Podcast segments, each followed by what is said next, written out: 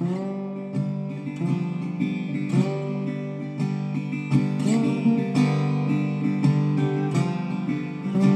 voix qui portent, un programme audio proposé par La Parole Donnée. Médecin généraliste installé depuis plus de 40 ans à Olioul dans le Var, le docteur Rachid Bouchama incarne le parcours réussi d'un élève de l'école de la République, des classes maternelles au doctorat en médecine. Toujours en exercice, le docteur Bouchama revient dans cet entretien sur les événements personnels qui l'ont conduit à devenir médecin alors que rien ne l'y prédestinait. Il nous parle également de l'évolution du métier de médecin de ville, mais aussi des changements constatés dans le comportement de ses patients, leurs nouvelles attentes et parfois leurs exigences. S'il a choisi de devenir médecin généraliste dès son entrée à la faculté de Nice, c'est pour être sûr de pouvoir s'installer un jour à Oulul et nulle part ailleurs. C'est cette commune qu'il a accueilli, petit garçon arrivant d'Algérie, avec ses parents et ses sept frères et sœurs, pour rendre un peu du bien qu'on lui a fait, et à son tour prendre soin de ceux qui l'ont aidé à s'intégrer et à grandir. Je me suis dit que si j'étais, euh, si, je faisais une spécialité, je ne pourrais pas l'exercer à Olioul. Parce que mon village, euh, dans lequel j'ai appris à lire et à écrire euh, au CP, au cours préparatoire, euh, je voulais à tout prix être médecin dans mon village. Et pour être médecin dans le village, je ne pouvais pas être chirurgien, je ne pouvais pas être neurologue ni neurochirurgien. Il fallait que je sois médecin généraliste. Et en plus, bon, ben, il y avait tous mes camarades de classe, mes amis. Bon, au lieu, c'était quand je suis arrivé dans le village, euh, il y avait 4 à 5 000 habitants. Quand je me suis installé, euh, on devait être dans les 7 à 8 000, donc euh, pratiquement la moitié de la population, je la connaissais. Je me suis dit que ça allait être pour moi disons, un juste retour aux, sources. J'ai été élève, maintenant je suis médecin. Voilà. Et pas ailleurs. Au Lioul, parce que c'est le village qui m'a adopté, c'est le village où j'ai été enfant, c'est le village où je me suis épanoui à l'école.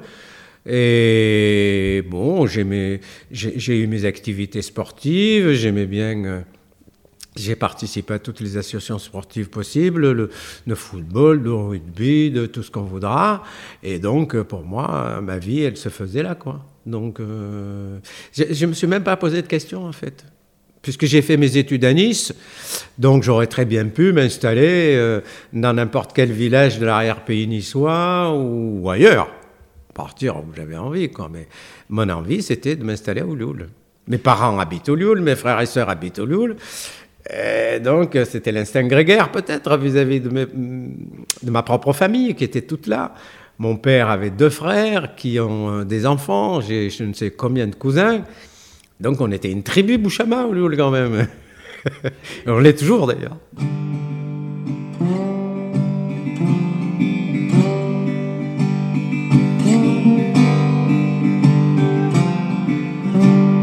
C'est vrai qu'on peut, on peut beaucoup glosé sur le fait que ceci, cela, etc. Mais c'était quand même avant tout aussi parce que le, métier de médecin et surtout de généraliste euh, dans les années 70, euh, c'était devenu euh, du médico-social, du médico-psychologique. Donc tout ça, c'est vrai que dans la population, à ce moment-là, il y avait un fort besoin d'assistance au niveau euh, sociologique et au niveau euh, psychologique chez les gens, beaucoup plus qu'aujourd'hui. Enfin, différemment d'aujourd'hui. Aujourd'hui, ça existe encore malheureusement, mais c'est totalement différent. Je pense que le niveau de connaissance euh, sanitaire des années 70 n'est pas celui d'aujourd'hui. Les gens aujourd'hui, ils ont un, niveau de connaissance sur le plan médical qui est largement au-dessus de ce qui pouvait être euh, dans les années 70 où il y avait encore une pseudo-ignorance d'une grosse partie de la population quand même sur plein de choses, sur des petites maladies bénignes, sur des, petites histoires euh, simples. Aujourd'hui, tout un tas de questions médicales sont résolues familialement.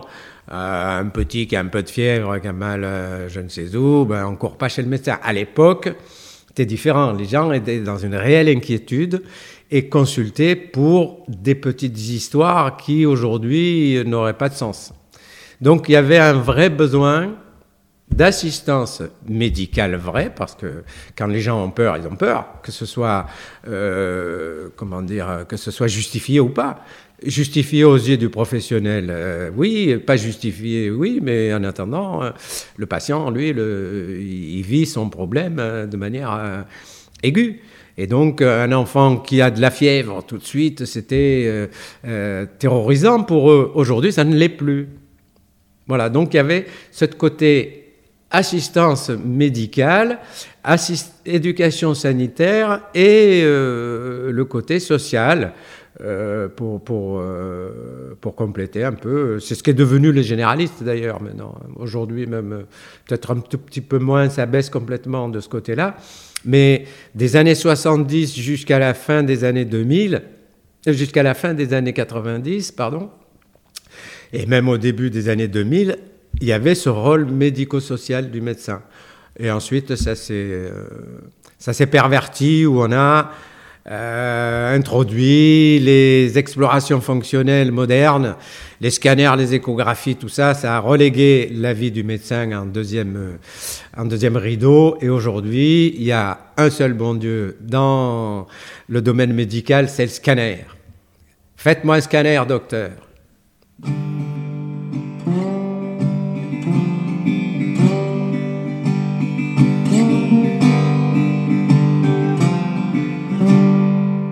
Aujourd'hui, les gens, ils, font, ils, vont, ils, vont, ils vont faire une petite marche euh, dans la colline, ils se tordent la cheville, ils arrivent, ils vous disent Écoutez, j'ai mal, je, me suis fait mal il y a deux jours, ça rentre pas dans l'ordre. Je me suis dit, je vais, je vais voir mon médecin, il va me faire faire un scanner. Docteur, prescrivez-moi un scanner. Va. Et, et il est perdu mon rôle. Mais, alors, à la différence que moi, je ne me laisse pas faire comme ça. Mais, il est vrai que de prime abord, les gens ne viennent pas dire Docteur, vous ne pouvez pas regarder ma cheville pour voir si j'ai quelque chose d'important. Non. Ils arrivent avec diagnostic d'une entorse, avec peut-être des ruptures de ligaments, bien sûr, parce qu'ils voient tout de suite euh, les choses en grand, et ils veulent un scanner tout de suite. Ah, c'est là que vous, mettez, hop là, on se calme, monsieur, le scanner, on va voir. Et puis, bon, ben, écoutez, vous savez quoi? Vous allez repartir avec une petite crème à appliquer dessus. Et si dans 10 jours, vous avez toujours mal, je vous promets, on fera le scanner. Et puis voilà.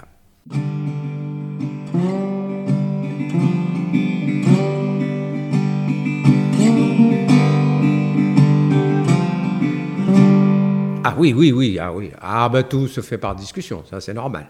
Ah ben un médecin qui dialogue pas, ben il n'est pas écouté d'abord. Hein. Euh, si, vous n'assénez que euh, des, des, directives et des... Euh, les gens ne peuvent pas vous écouter, il faut leur expliquer ce que vous faites et le pourquoi. Quand les choses deviennent claires pour les gens, parce qu'il faut pas partir du principe que les gens sont idiots non plus, parce que quand on leur...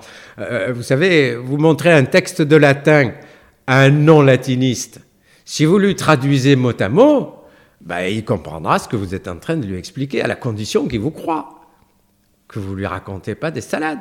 Si vous tordez le cou à votre texte en lui disant ouais bon, euh, eh ben à ce moment-là, il va dire bon, il se prend, fout de ma gueule, donc je l'écoute pas. Voilà, donc contrôle fait a posteriori par les gens, une fois, deux fois, quatre fois, cinq fois, ben, après ils vous font confiance. Et à la dixième fois, ils se demandent même plus ils doivent ou pas vous faire confiance.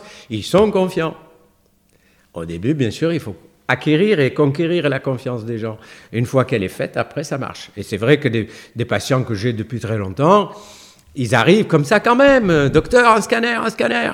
Et puis, asseyez-vous, monsieur Untel ou madame. Paf. Bon, écoutez, franchement, qu'est-ce que vous voulez que je vous fasse faire un scanner pour ça? Ça rime à rien. Vous avez fait ça, vous avez fait ça, voilà, c'était, c'était. Et puis hop, de fil en aiguille, ben, les gens ils repartent avec rien du tout et ils sont tout contents. Euh, je crois que c'est comme tout un chacun quand on, on est dans l'ignorance des choses. À partir du moment où on a un petit faisceau de lumière dessus, ben, on comprend de quoi il s'agit et à ce moment-là, ça marche bien.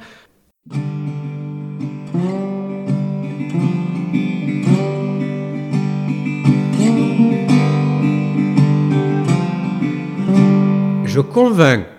C'est pas soigner. Non, je pense pas soigner, non. Je convainc les gens qui ont une, comment dire, qui ont une conception euh, erronée par la crainte, de par crainte due à l'inconnu. C'est que quand on ne sait pas, on a peur. Mais une fois qu'on sait, ben c'est fini. La peur, elle nous lâche.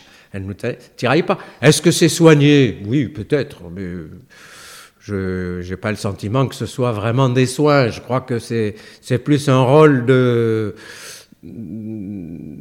communication, de savoir, c'est tout. Je communique mon savoir et mon, appréciation des choses et mon jugement sur, euh, euh, sur les choses, qui peuvent faire partie de la santé des gens, bien sûr. Il semblerait, d'après les statistiques, que 6 malades sur 10 qui consultent un généraliste consultent pour des raisons d'ordre psychologique, qui viennent avec une douleur ou qui viennent avec un symptôme fonctionnel. Euh, ils ont mal au ventre et puis ils vomissent, ils toussent et ils s'étouffent. Et en réalité, quand vous faites le tour de tout ça, ben, tousser et, étouffer, ça n'a rien de. Ce n'est sous-tendu par aucune maladie. Euh, les maux de ventre et, les vomissements ou les nausées ne sont absolument pas sous-tendus par une quelconque pathologie euh, euh, d'origine digestive, simplement des perturbations d'ordre psychologique, parce que quelqu'un a, eu dans les jours précédents quelque chose qui l'a, qui l'a meurtri, qui est venu envahir sa vie d'une manière aiguë et, il n'arrive pas à se sortir de, de cette nasse. Donc donc il va traduire ça sous forme de, symptômes, des symptômes qui peuvent être physiques comme la nausée ou les douleurs, ou des symptômes euh, d'ordre euh, psychologique, quoi.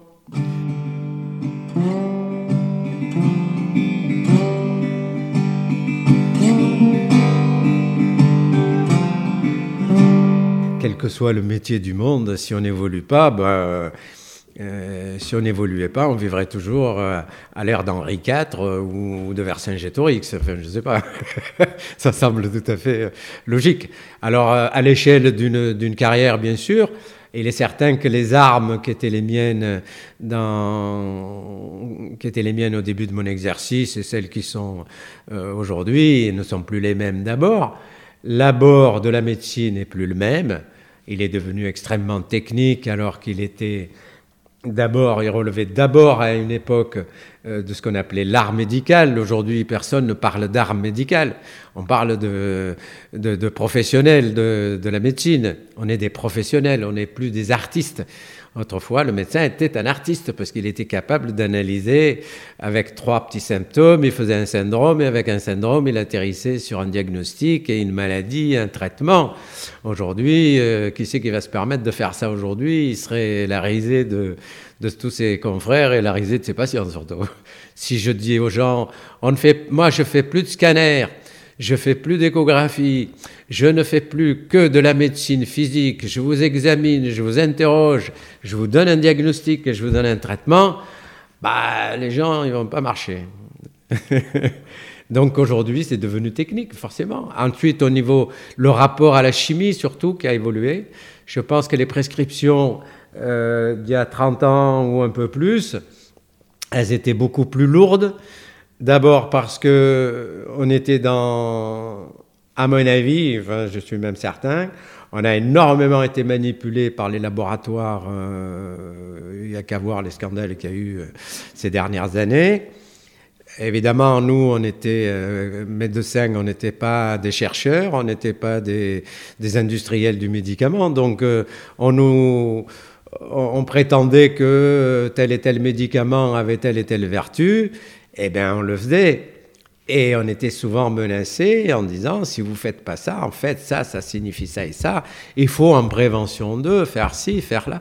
On a beaucoup traité la par prévention, par prévention avec des médicaments extrêmement lourds.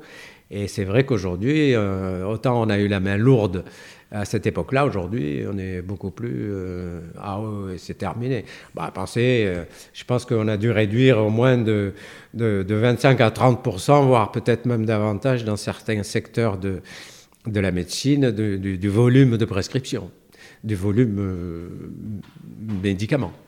notamment ce qui touchait essentiellement euh, les deux catégories de, médicaments les plus utilisés euh, dans la médecine générale à ce moment-là.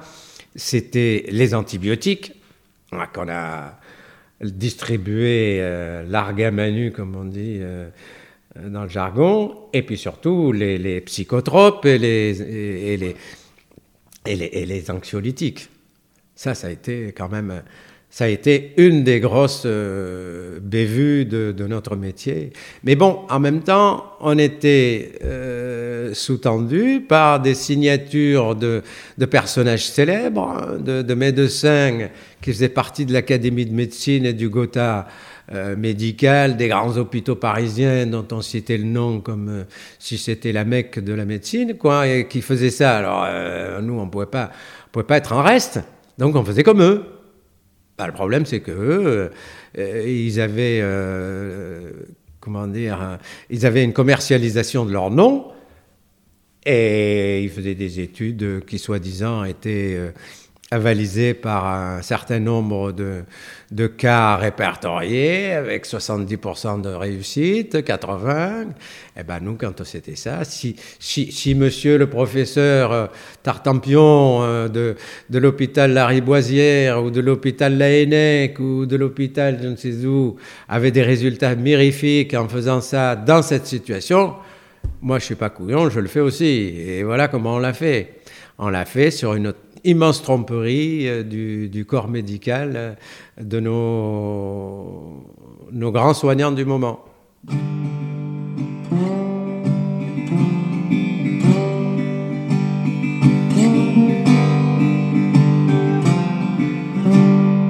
Je pense que aujourd'hui, la crise qu'on vit va porter préjudice justement à ceux qui sont les experts et les donneurs d'ordre dans la population générale et dans la population médicale.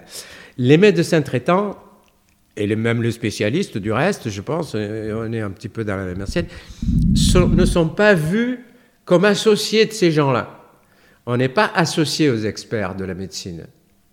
Nous, on est sur le terrain, c'est-à-dire on est au quotidien, on nous amène leur, leur, leur mamie et leur papy, où on nous amène leurs enfants, et ils savent très bien qu'on n'a rien à voir avec l'oligarchie euh, des experts euh, médicaux parisiens. Ils savent très bien qu'on n'a pas de connivence avec eux, non. Ça n'apporte pas euh, préjudice à l'exercice de la médecine, de la médecine de, de ville et de famille. Non, non, non, non, à aucun moment.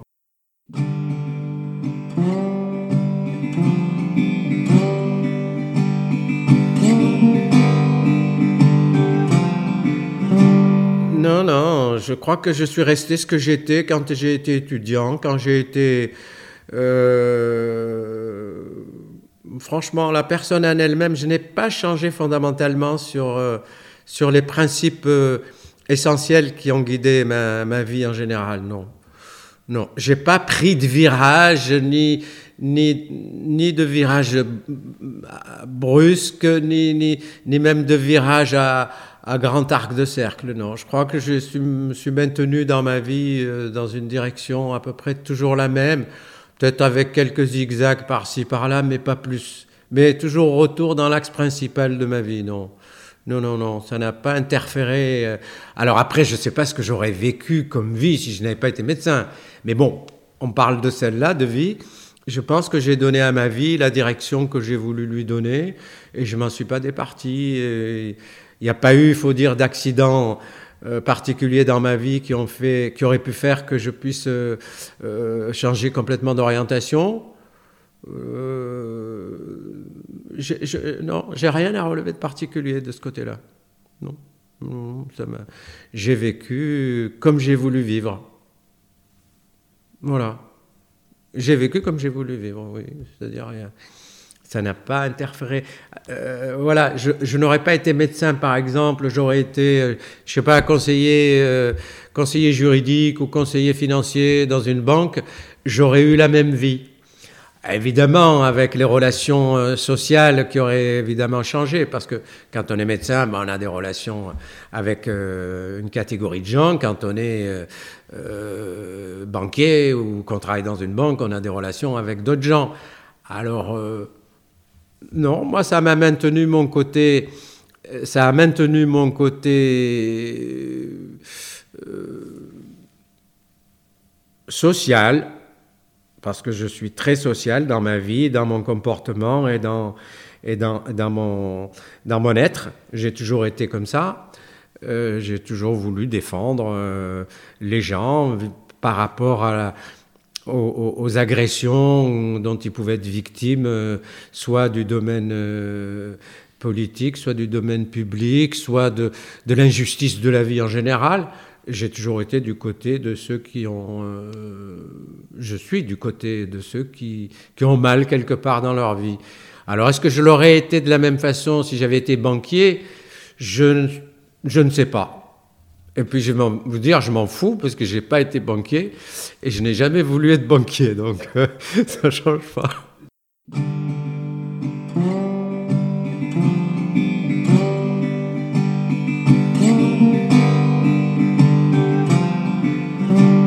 Je sais pas, ça a fait partie de ma vie tout de suite euh, de, de, de, de, ne pas être, de ne pas avoir été d'accord tout de suite avec les injustices que j'ai pu voir autour de moi.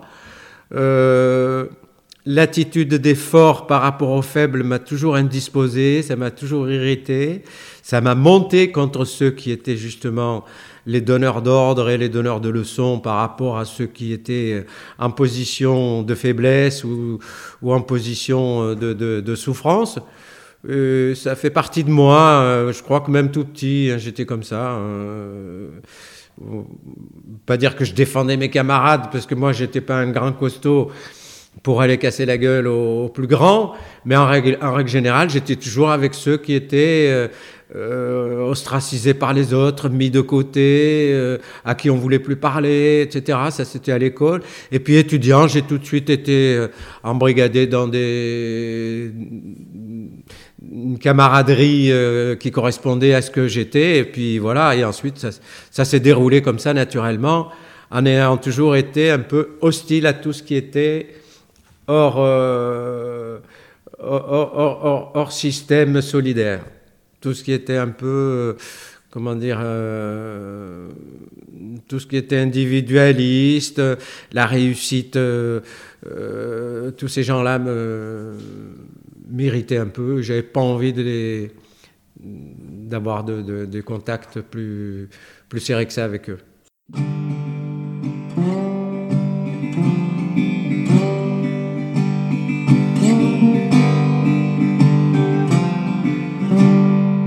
Je pense que ça devait être comme ça, parce que, bon, évidemment, j'ai quelques petits souvenirs d'enfance où on vivait en tribu quand même.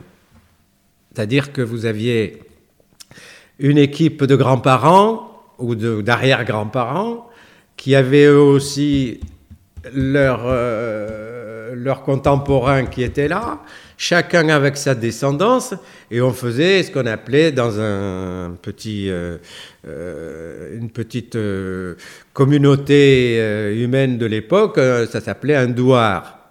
Et le douar, ça, regroupait des familles sur trois ou quatre générations, sur trois générations au moins, et avec leurs descendants, et où il y avait un cousinage qui était évident, avec parfois importation d'hommes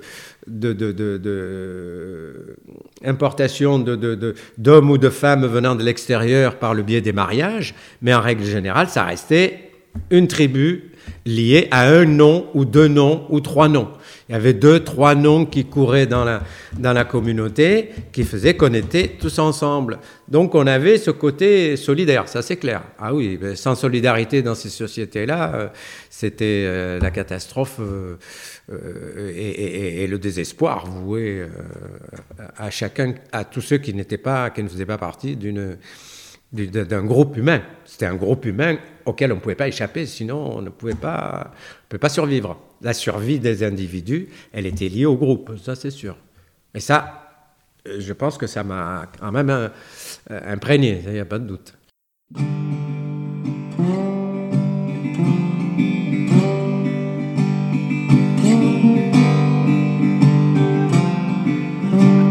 C'est vrai que quand on a l'âge de 13 ans, 14 ans, euh, mon père était euh, journalier, comme on dit, et on était huit enfants. Et il avait un salaire de misère pour euh, nourrir toute la, brigade qu'on était d'enfants. Évidemment, il n'y avait pas d'argent de poche, il n'y avait pas de ceci, il n'y avait pas de cela, on n'avait pas droit à ci, on n'avait droit à pas grand-chose, si ce n'était au moins d'être nourri et logé, c'était déjà énorme. Ah, pour tout ce qui touchait à l'aide extérieure, c'était un peu voué à l'échec. Et c'est vrai que très souvent, bah, à 14 ans, on a l'âge d'aller travailler. Hein. On peut aller euh, exercer euh, une profession, aller être journalier aussi et gagner sa vie. Et c'est vrai, ça peut être tentant pour un enfant de 14 ans d'avoir brutalement euh, de l'argent qu'il n'a jamais eu. Alors j'ai fait des tentatives l'été de travailler et je me suis rendu compte que ben, l'effort physique fourni, euh, l'embrigadement que ça justifiait, les, les, invectives de l'employeur faisaient que c'était quand même extrêmement désagréable et d'un rapport qui était, que je trouvais assez minable. Donc pour le coup, euh, je suis revenu sur l'idée d'aller travailler parce que j'ai failli. J'ai failli aller travailler, aller apprendre un métier, la peinture, la, euh, l'électricité ou je ne sais quoi, la maçonnerie et gagner de l'argent quoi pour aider ma famille parce que il y avait aussi j'avais toujours ce côté-là où je voulais aider euh, pour essayer de multiplier par deux le salaire de mon père. Bon, et mon père il m'a dit non. Enfin, c'est lui qui m'a vraiment il m'a dit non, ça c'est pas possible. Si tu peux aller à l'école, il faut le faire. Enfin, il m'a comme tout bon parent, hein, je crois que c'est pas pas spécifique à ma famille. Et, donc, euh, quand j'ai vu la difficulté que c'était euh, de travailler comme ça pour gagner si peu, je me suis dit non, ça c'est pas possible. Tant pis, j'y mettrai le temps qu'il faut, mais j'aurai un métier où je gagnerai bien ma vie. Voilà, ça oui, c'est vrai. C'est vrai que ça m'a incité à, faire des études et à être euh, à même de gagner quand même un peu plus facilement ma vie et un peu mieux surtout. Mieux et plus, si c'est possible. Euh.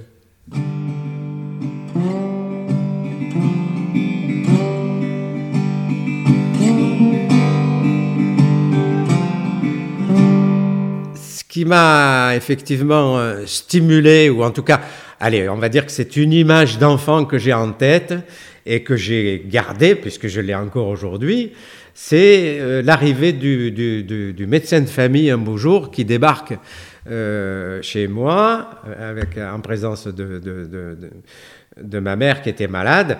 Et il débarque, c'était un médecin des années, je ne sais d'où il sortait, il avait un chapeau melon et une redingote noire.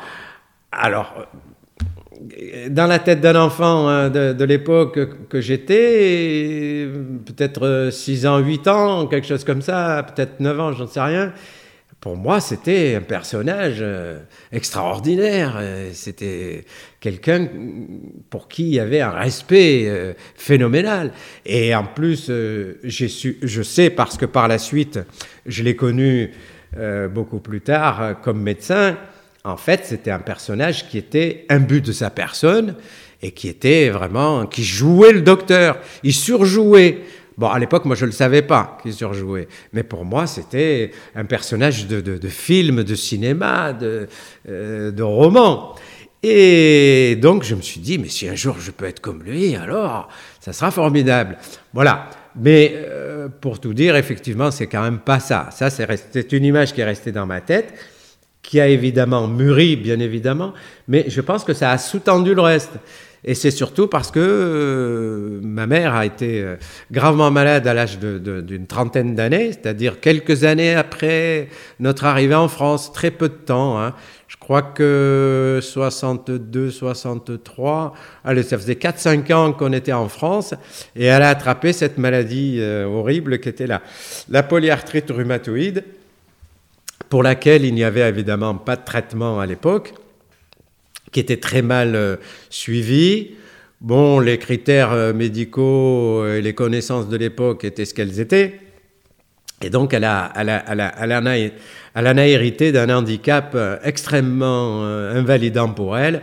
Et c'est vrai que ça, ça m'a, fortifié dans, dans, dans l'envie et dans le désir d'être, médecin. Ça, c'est, clair.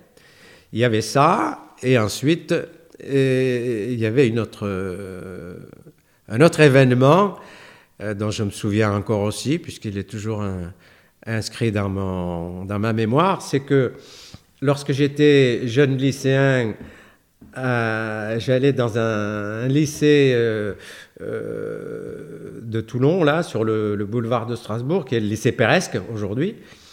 Je ne sais pas si c'est toujours le lycée Péresque d'ailleurs.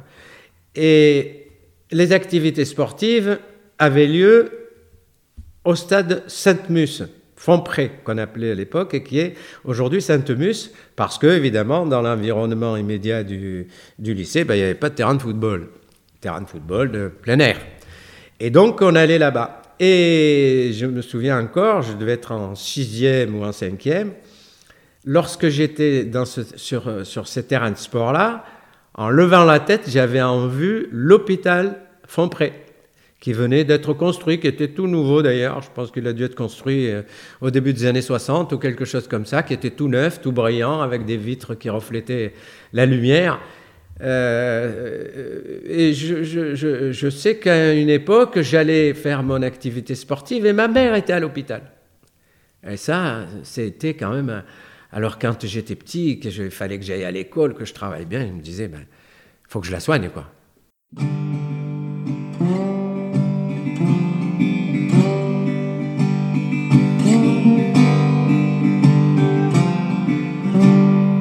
Oui, oui, oui, oui, oui, oui. C'est vrai que je n'ai pas souvenir d'avoir eu des difficultés scolaires, que ce soit à l'école primaire, que ce soit au lycée. Et d'ailleurs, j'ai tellement pas eu de difficultés que j'ai passé mon baccalauréat en première parce que j'avais hâte de rentrer à la faculté, tout simplement. C'était pas pour autre chose. Et c'est vrai que sans comprendre ni, ni pourquoi ni comment, je me suis retrouvé en fin de seconde à me préparer la première, la, la, classe de première en mathématiques et en physique seulement, hein, parce que le reste, je l'ai fait au cours de l'année après. Mais quand je suis rentré en première, j'avais déjà en possession le programme de physique et de, et de mathématiques que je possédais déjà de manière quasi parfaite. Quoi. J'avais mon programme tout, tout, bien fait. Et donc, quand je suis rentré en première, ben, il me restait plus qu'à finir mon programme de terminale. Et ce qui fait qu'à la fin de la première, ben, j'ai passé mon baccalauréat et je l'ai eu euh, euh, avec une mention assez bien. Pas très bien, mais assez bien quand même. Et voilà. Et donc, euh, lorsque je me suis inscrit en médecine, L'année d'après, ben, dès la première année, moi, j'ai, du premier coup, j'ai réussi mon, mon, année. Et puis, et puis voilà, après, ça s'est déroulé naturellement, sans aucune difficulté. Mais les moments difficiles, c'est vrai que je ne les ai pas vécus comme des moments difficiles. Le baccalauréat, la première année de médecine, ça n'a pas été, euh, ça n'a pas été douloureux, quoi. Ça a été un travail. Euh, euh, un travail acharné quand même en médecine, hein, parce que la première année, il y avait quand même, euh, je ne sais plus combien de matières, là, il fallait tout savoir. Euh, c'est vrai qu'il y avait un volume. Voilà, il y avait du volume. Mais la difficulté, c'était le volume, ce n'était pas la compréhension des choses. La compréhension, elle me venait rapidement. Le problème, c'était d'avoir un sac suffisamment assez grand pour mettre tout dedans.